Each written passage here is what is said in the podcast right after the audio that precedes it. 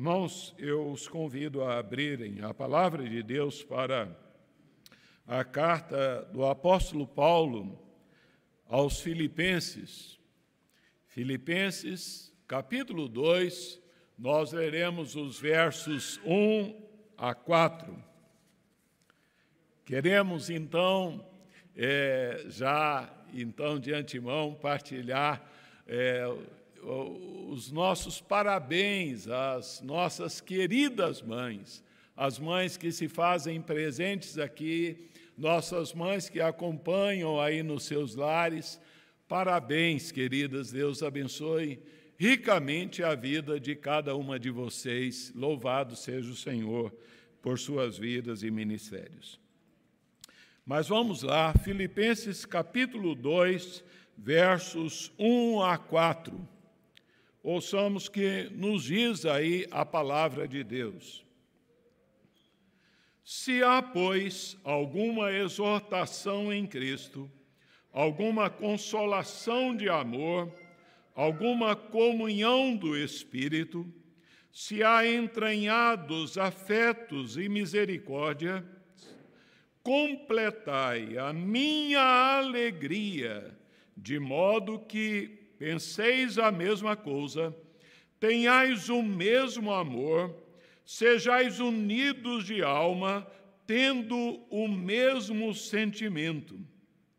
Nada façais por partidarismo ou vanglória, mas por humildade, considerando cada um os outros superiores a si mesmo não tenha cada um em vista o que é seu, senão ah, não tenha cada um em vista o que é propriamente seu, senão também cada qual o que é dos outros.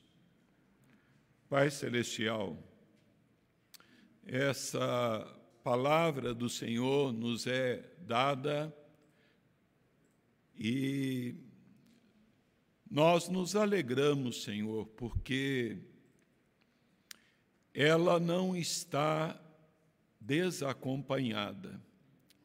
Cremos plenamente pelo poder inerente presente dentro dela para a transformação das nossas vidas.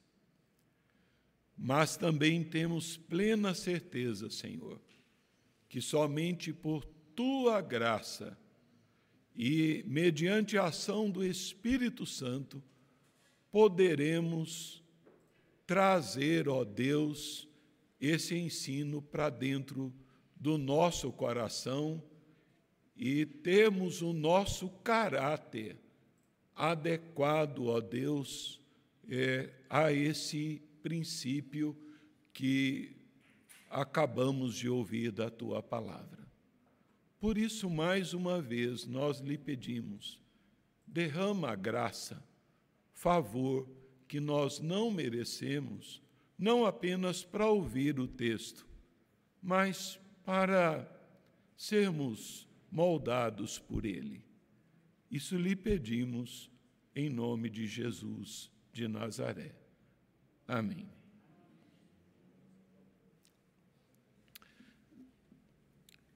A carta aos Filipenses, ela é identificada como a carta da alegria cristã. É predominante então essa expressão nessa carta.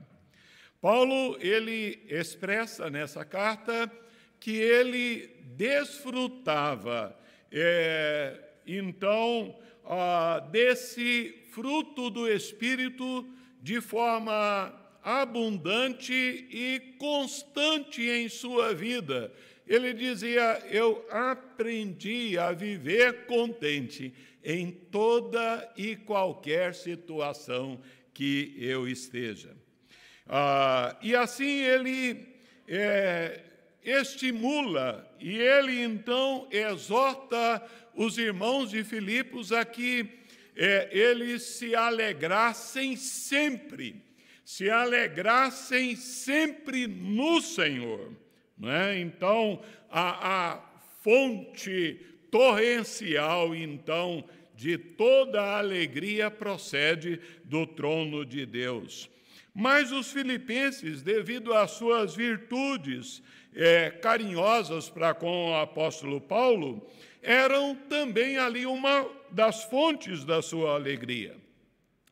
No entanto, ele declara aqui no versículo 2, ele diz: Olha, completai a, a minha alegria.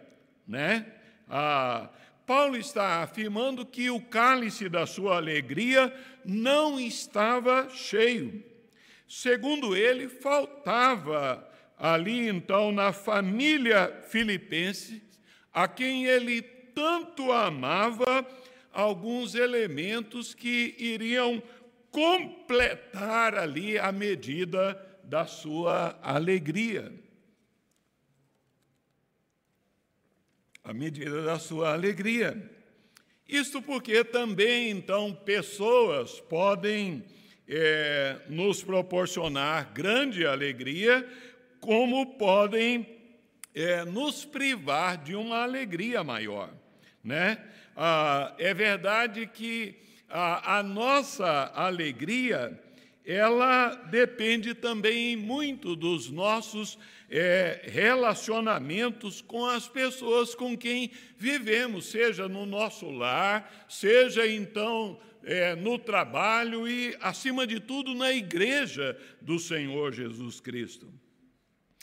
É, o apóstolo Paulo ele acabara de receber ali então a, das mãos de Epafrodito é, uma oferta generosa proveniente lá então de tão distante de mil quilômetros ali é, Epafrodito havia trazido uma oferta lá de Filipos para o apóstolo Paulo e transmitiu ali então a preocupação daqueles irmãos em relação como é que estava o apóstolo Paulo, mas ao mesmo tempo, é, por certo, ele trouxe ali algumas más notícias. É que então é, ele vem mencionar o fato de que há um foco inicial de divisões, de contendas internas presentes ali na vida daquela igreja. E, ao que nos parece, a união daquela igreja estava sendo ameaçada por elementos exteriores, né? então, falsos mestres querendo colocar ensinos é, heréticos, né? É, e também por elementos interiores por membros que então não se entendiam. E, na verdade, é, quando nós lemos, por exemplo, o capítulo 4, verso 1 a 3, né, nós vamos verificar que o apóstolo Paulo deixa transparecer que ocorreu o entendimento entre duas irmãs lá, a Evódia e a Sintique, de, de modo que tinha ali uma contenda. Né? Ah, assim, é, a intensidade do seu apelo parece é, indicar que entre os filipenses, pelo menos entre alguns deles ali, então, havia certas rugas, é, certas disputas, talvez por ambição de honra, é, ou por alguma designação eclesiástica ali. De modo que não há dúvida de que a igreja é, de Filipos era uma igreja é, caracterizada por muitas qualidades excelentes. Paulo dirige a, aos seus membros, aos irmãos, dizendo: Meus irmãos, amados, muito saudosos, minha alegria e coroa. Ele louva afetuosamente por sua comunhão no Evangelho, pela sua generosidade. Então, até aí tudo bem. Ah, ocorre, porém, que os negócios domésticos da igreja não estavam inteiramente de forma satisfatória. havia alguns transtornos em casa, dentro da comunidade. E nesses quatro versos aqui, o apóstolo Paulo enfatiza a necessidade de haver uma harmonia na igreja. E no verso primeiro, irmãos, o apóstolo Paulo começa aqui recordando é, da certeza da graça de Deus na vida deles. Não é? é de, ele está dizendo aí: se há, pois, alguma exortação em Cristo, alguma consolação de amor, alguma comunhão do Espírito, se há entranhados afetos e misericórdias, entendam, meus irmãos, é, o apóstolo Paulo, ao usar aqui a expressão se, ah, ele não está colocando como se é, houvesse dúvidas quanto que a essas condições fossem verdadeiras na vida daqueles irmãos, né? Mas por elas serem reais, ele ter certeza que é, estas coisas estavam presentes na vida ali daqueles irmãos, é, eles então tinham que revelar os frutos dessa presença real, então, a, aqui mencionada na palavra de Deus. De modo que a expressão se há, né, então, é, ela pode ser é, igualmente traduzida ou melhor entendida visto que, ou porque, ou uma vez que, é, de modo que a, a colocação aqui implica na existência de nenhuma dúvida é, da realidade dessas bênçãos na vida dos irmãos e então também na mente de Paulo em relação a eles. Poderia ser traduzida então assim: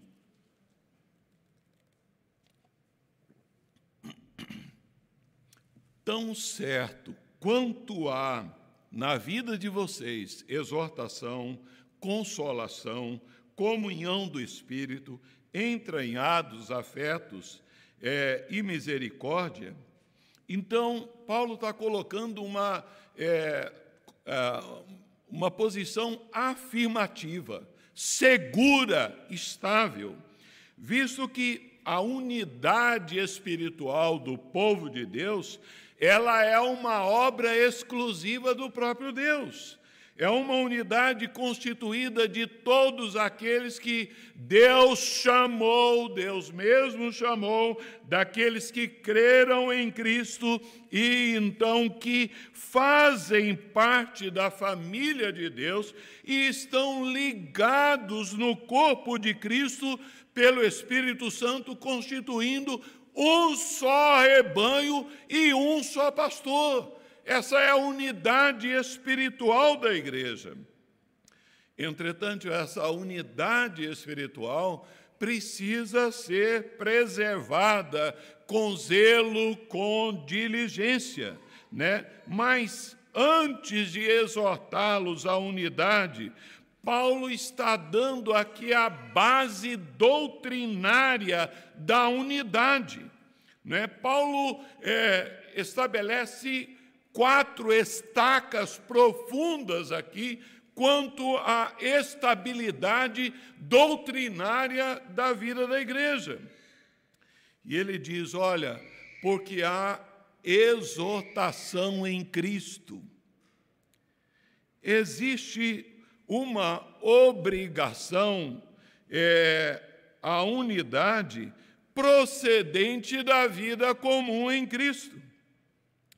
Ninguém pode estar desunido a seu irmão e estar unido com Jesus.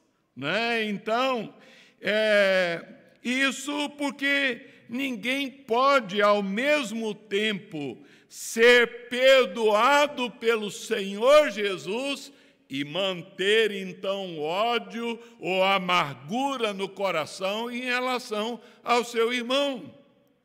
De maneira que aqueles que estão em Cristo, se há uma exortação, se há então uma firmeza em Cristo, mas ele diz, porque há também uma consolação de amor.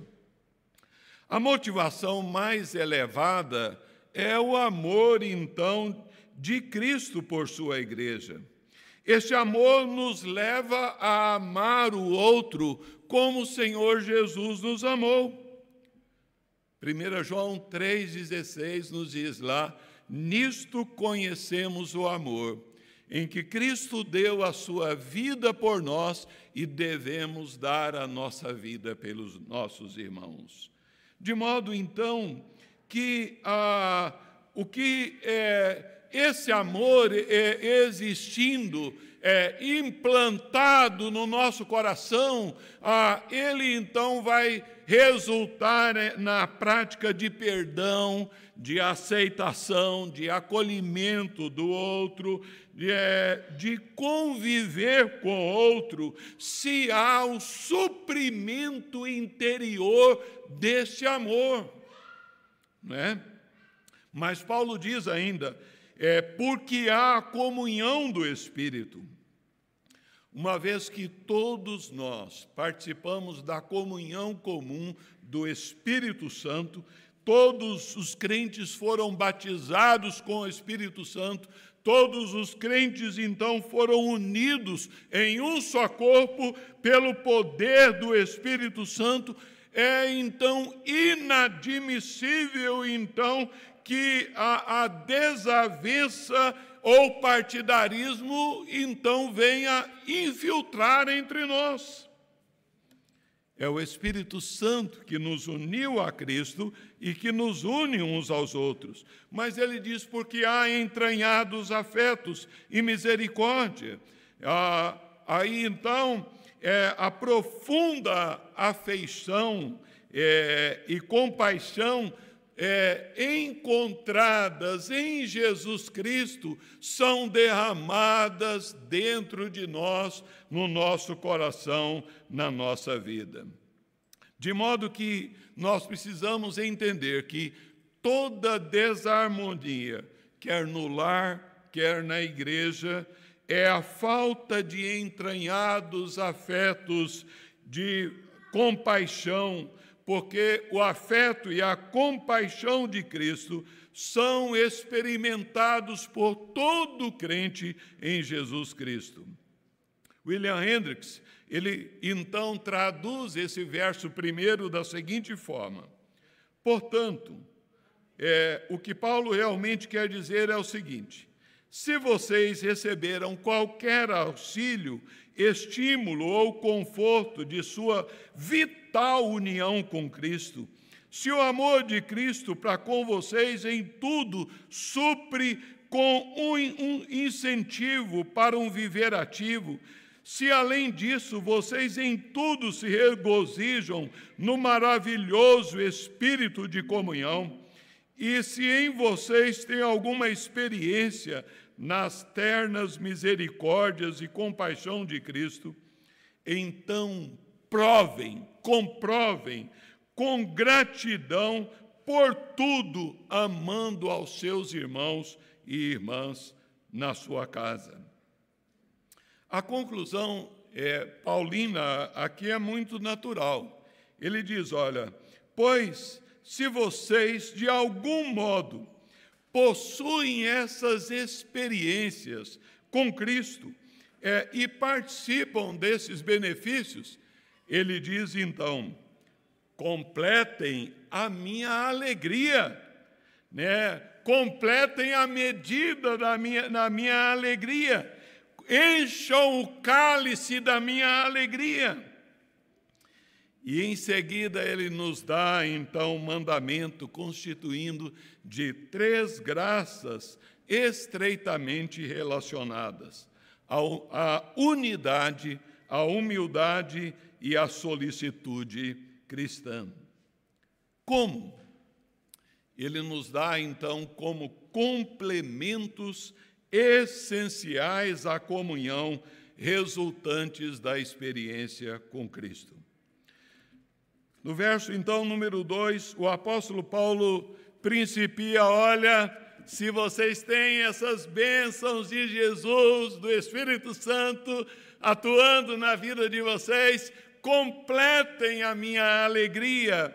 É, e ele diz: olha, ah, é, de modo que penseis a mesma coisa, sejais unidos de alma, tendo o mesmo sentimento.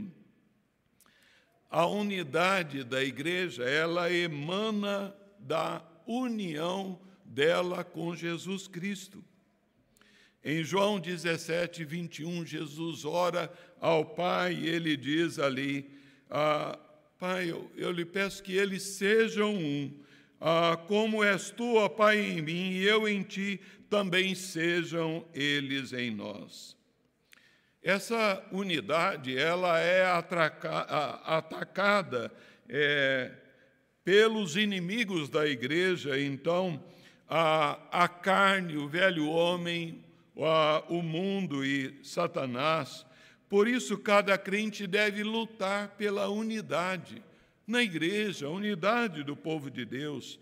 Precisamos reconhecer que a nossa unidade, ela está em Cristo Jesus, na pessoa do Senhor Jesus, e precisamos viver em paz uns com os outros e trabalharmos juntos pelo desenvolvimento da paz. Tal tarefa envolve a nossa mente, envolve uma disposição interior, reconhecendo que a unidade da igreja e da família é algo saudável e agradável ao Senhor. No Salmo 133, a, é, o salmista diz: Ó, oh, como é bom e agradável viverem unidos os irmãos. É, é bom, então, é, é, é agradável ao Senhor. Né? E assim, então, é, que a, Paulo nos diz, então, é, a, e sejais unidos de alma. É, ser unido aqui é ser, então, ter o mesmo ânimo. É, isso requer que o espírito de todos nós, a, a, a postura de todos nós é, sejam então de é, amor mútuo uns pelos outros, vivendo em harmonia. A alma de cada um de nós deve estar como que soldada, então, uns aos outros, porque nós estamos soldados, unidos ali em Jesus. E ele, então, acrescenta uma palavra final aí, que devemos estar, então, diz ele ali, tendo o mesmo sentimento. Essa expressão pode ser traduzida por tendo o mesmo pensamento, tendo o mesmo propósito. E, embora esse propósito não seja declarado, esse único propósito, esse sentimento, tendo o mesmo sentimento, é que todos nós busquemos a glória de Deus através da nossa maneira de viver, da nossa convivência. O foco principal das nossas vidas deve ser a busca coletiva para exaltar e glorificar ao Senhor Jesus Cristo. Mas um segundo complemento essencial à comunhão, aqui mencionado pelo apóstolo Paulo, é a humildade. A virtude da humildade é o tema a central que percorre, então, é, esse capítulo 2 até o versículo de número 11. A palavra é, central aí, então, é a palavra humildade, no versículo 3, ela expressa a intenção aí da, do bloco inteiro aí. E o apóstolo Paulo, ele faz o seu apelo pela humildade, com duas instru instruções negativas, é, cada uma delas acompanhada de uma afirmação positiva. Ele começa então com as duas instruções negativas. Ele diz: Nada façais por partidarismo ou vanglória Noutra tradução, não façam nada, irmãos, por egoísmo, nem por orgulho. Dois perigos que conspiram contra a igreja, contra os nossos relacionamentos. Paulo está dizendo que os filipenses não, não devem fazer nada de maneira contenciosa. Os filipenses não devem ser movidos por rivalidade maldosa, por motivos egoístas, buscando honra e prestígios para si próprios. Partidarismo é resultado do egoísmo. Ah, ah, alguns líderes estavam buscando os seus próprios interesses. A vanglória, é, alguns então se elevavam acima dos outros com espírito de autopromoção buscando ali a glória de si mesmos. Usando agora a, uma afirmação positiva ao apóstolo Paulo, ele diz: Mas é, não façais nada, então, por partidarismo, pensando em você, é, mas ah, com humildade, considerando cada um os outros superiores a si mesmos. Os filipenses ah, não podem se humilhar diante do Senhor ao, é, se ao mesmo tempo eles estão procurando exaltar a si mesmos. A humildade ela é uma palavra que significa pensar a nosso respeito, julgarmos a nós mesmos com comedimento.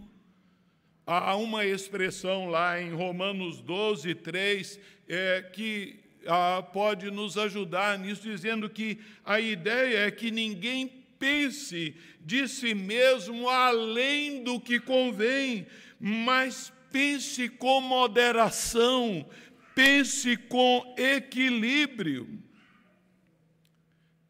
Dizem que a humildade é uma daquelas coisas que, se você acha que tem, não tem. A humildade, é, no verdadeiro sentido da palavra, é um dos sustentáculos da fé cristã é, no pensamento grego e pensamento romano, esta era ah, uma palavra e um, e um, procedimento que jamais é, ah, poderia ser aceitado. Era uma desonra, humildade era, significava desonra, vexame, é, uma atribuição ah, a um escravo. Mas entre o povo de Deus, a humildade ela é um imperativo. Tiago diz que Deus resiste aos soberbos, mas aos humildes ele concede a sua graça. Pedro diz: Olha, humilhai-vos, portanto, sob a poderosa mão de Deus, para que ele em tempo oportuno vos exalte. Jesus disse lá em Lucas 14, 11: todo aquele que se humilha será exaltado, e todo que se exalta será humilhado. O próprio Senhor Jesus, ele nos é, chama a, a vivermos isso, porque deve ser uma característica do cristão, uma vez que o Senhor Jesus, ele se identificou dizendo, porque eu sou manso e humilde de coração. É maravilhoso ver na vida do apóstolo Paulo como, da sua experiência com o Evangelho, ele foi crescendo e como ele desejava que os filipenses crescessem. E ele cresceu também nessa área da humildade. Durante a sua terceira viagem missionária, ele se qualificou lá como o menor dos apóstolos. Crescimento continuou quando, na sua primeira prisão em Roma, ele se intitulou como o menor de todos os santos. E ao finalzinho lá da sua vida, ele então chegando ao clímax desse crescimento espiritual na humildade, ele diz: Olha, eu sou o principal dos pecadores. Isso levou esse humilde portador da mensagem da cruz ali então a apelar aos filipenses, dizendo: Olha, é, nada façais por partidarismo ou vanglória mas por humildade considerem os outros superiores a si mesmo. Saber ser humilde é um desafio bastante grande para cada um de nós. Ser humilde no sentido de considerar os outros melhores do que nós ah, é então uma virtude valorizada pelo Senhor Jesus é, não significa que o cristão deva ah, pensar em si como complexo de, com complexo de inferioridade. Antes, ah, Paulo ele está referindo aqui a uma maneira de agir. Ele está referindo a uma maneira de tratar a, a outra pessoa, não só dentro da igreja, mas no lar, em todos os nossos relacionamentos. Significa uma postura ativa e decisiva. É porque quando a graça de Deus transforma o nosso coração, a submissão pelo temor se transforma em submissão pelo amor. E daí nasce a verdadeira humildade. À luz da palavra de Deus, essa virtude ela está associada com a ternura de coração, com a bondade, com a mansidão, com a longanimidade, com a gentileza. Assim é, então, é, que para um, o crente, a, a humildade ela é fundamental ela é então uma das virtudes da vida cristã, de modo que é, não se passa pela porta estreita ali então, sendo então todo enfeitado como um pavão, mas se então passa é, ali a, pela porta estreita com espírito de humildade. Mas um último complemento que então, ah, essencial aqui a comunhão, é, nos dá Paulo é a solicitude. E ele nos diz aí no verso 4: Não tenha cada um em vista o que é propriamente seu, senão também cada qual o que é dos outros. A ênfase é então que o crente tenha com os outros a mesma preocupação que ele tem consigo mesmo. Ter em vista o interesse dos outros significa estar atento, ligado ali às suas necessidades. Não podemos viver sem consideração ali a vida do nosso semelhante, das pessoas que estão ao nosso redor. Se nós, como crentes, estivermos focados em Deus e na glória de Deus, nós estaremos automaticamente preocupados em servir, em ver as necessidades dos outros e especialmente dentro da família de Deus e, e também nos nossos lares. Paulo é, não exige que é, nós negligenciamos as nossas coisas para nos entregarmos somente então às coisas dos outros. Mas ele nos chama aqui que nós tenhamos um olhar amoroso, de preocupação com o bem-estar com relação ao outro.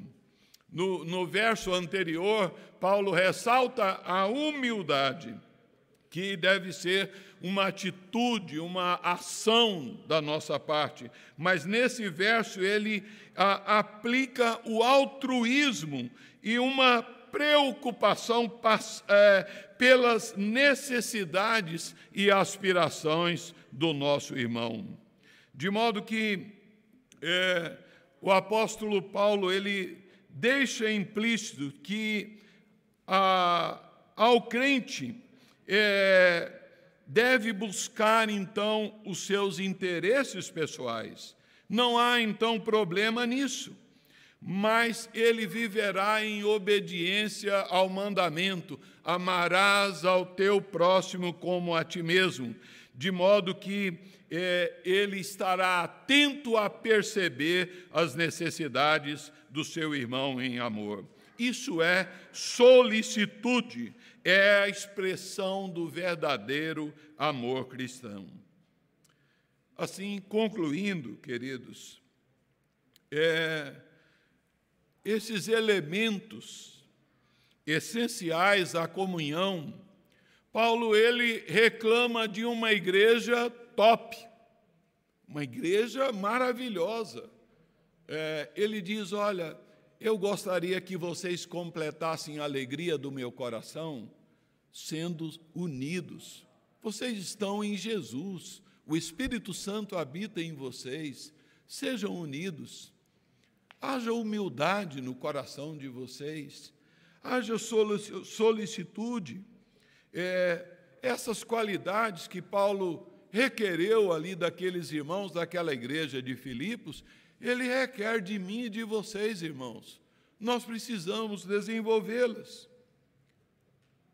É, nós estamos no mês da família, nós precisamos entender que, ah, como temos que lutar com o espírito de soberba e presunção presentes dentro de nós. Temos que lutar para que nós sejamos humildes nos nossos relacionamentos com o cônjuge, com os filhos, não é? é a, ao nos aproximarmos dessa santa mesa, nós temos que nos apresentar com humildade o perigo da desunião ameaçava os alicerces da igreja de Filipos e ainda ameaça as igrejas, então, nos nossos dias. Ameaça os casais, ameaça, então, a família. Segundo o entendimento paulino, a é, lhes faltava um certo grau mais elevado de humildade, de unidade, de serviço ali, então, uns aos outros. E eu lhe pergunto: você já está em Jesus? Você desfruta do Espírito Santo ali ah, na sua vida? Você pode dizer, como o apóstolo Paulo diz: Olha, Cristo vive em mim não sou mais eu quem vivo, mas Cristo vive em mim. Se sua vida está alicerçada em Cristo, é, o que, que lhe fala essa palavra humildade? Você tem buscado considerar o outro superior a si mesmo? Não é escolha, é mandamento da palavra de Deus. O que você pode fazer ainda hoje para prestar atenção aos interesses dos outros, dos seus irmãos? Jesus disse que se nós não nos tornarmos como crianças humildes, nós não entraremos no reino de Deus.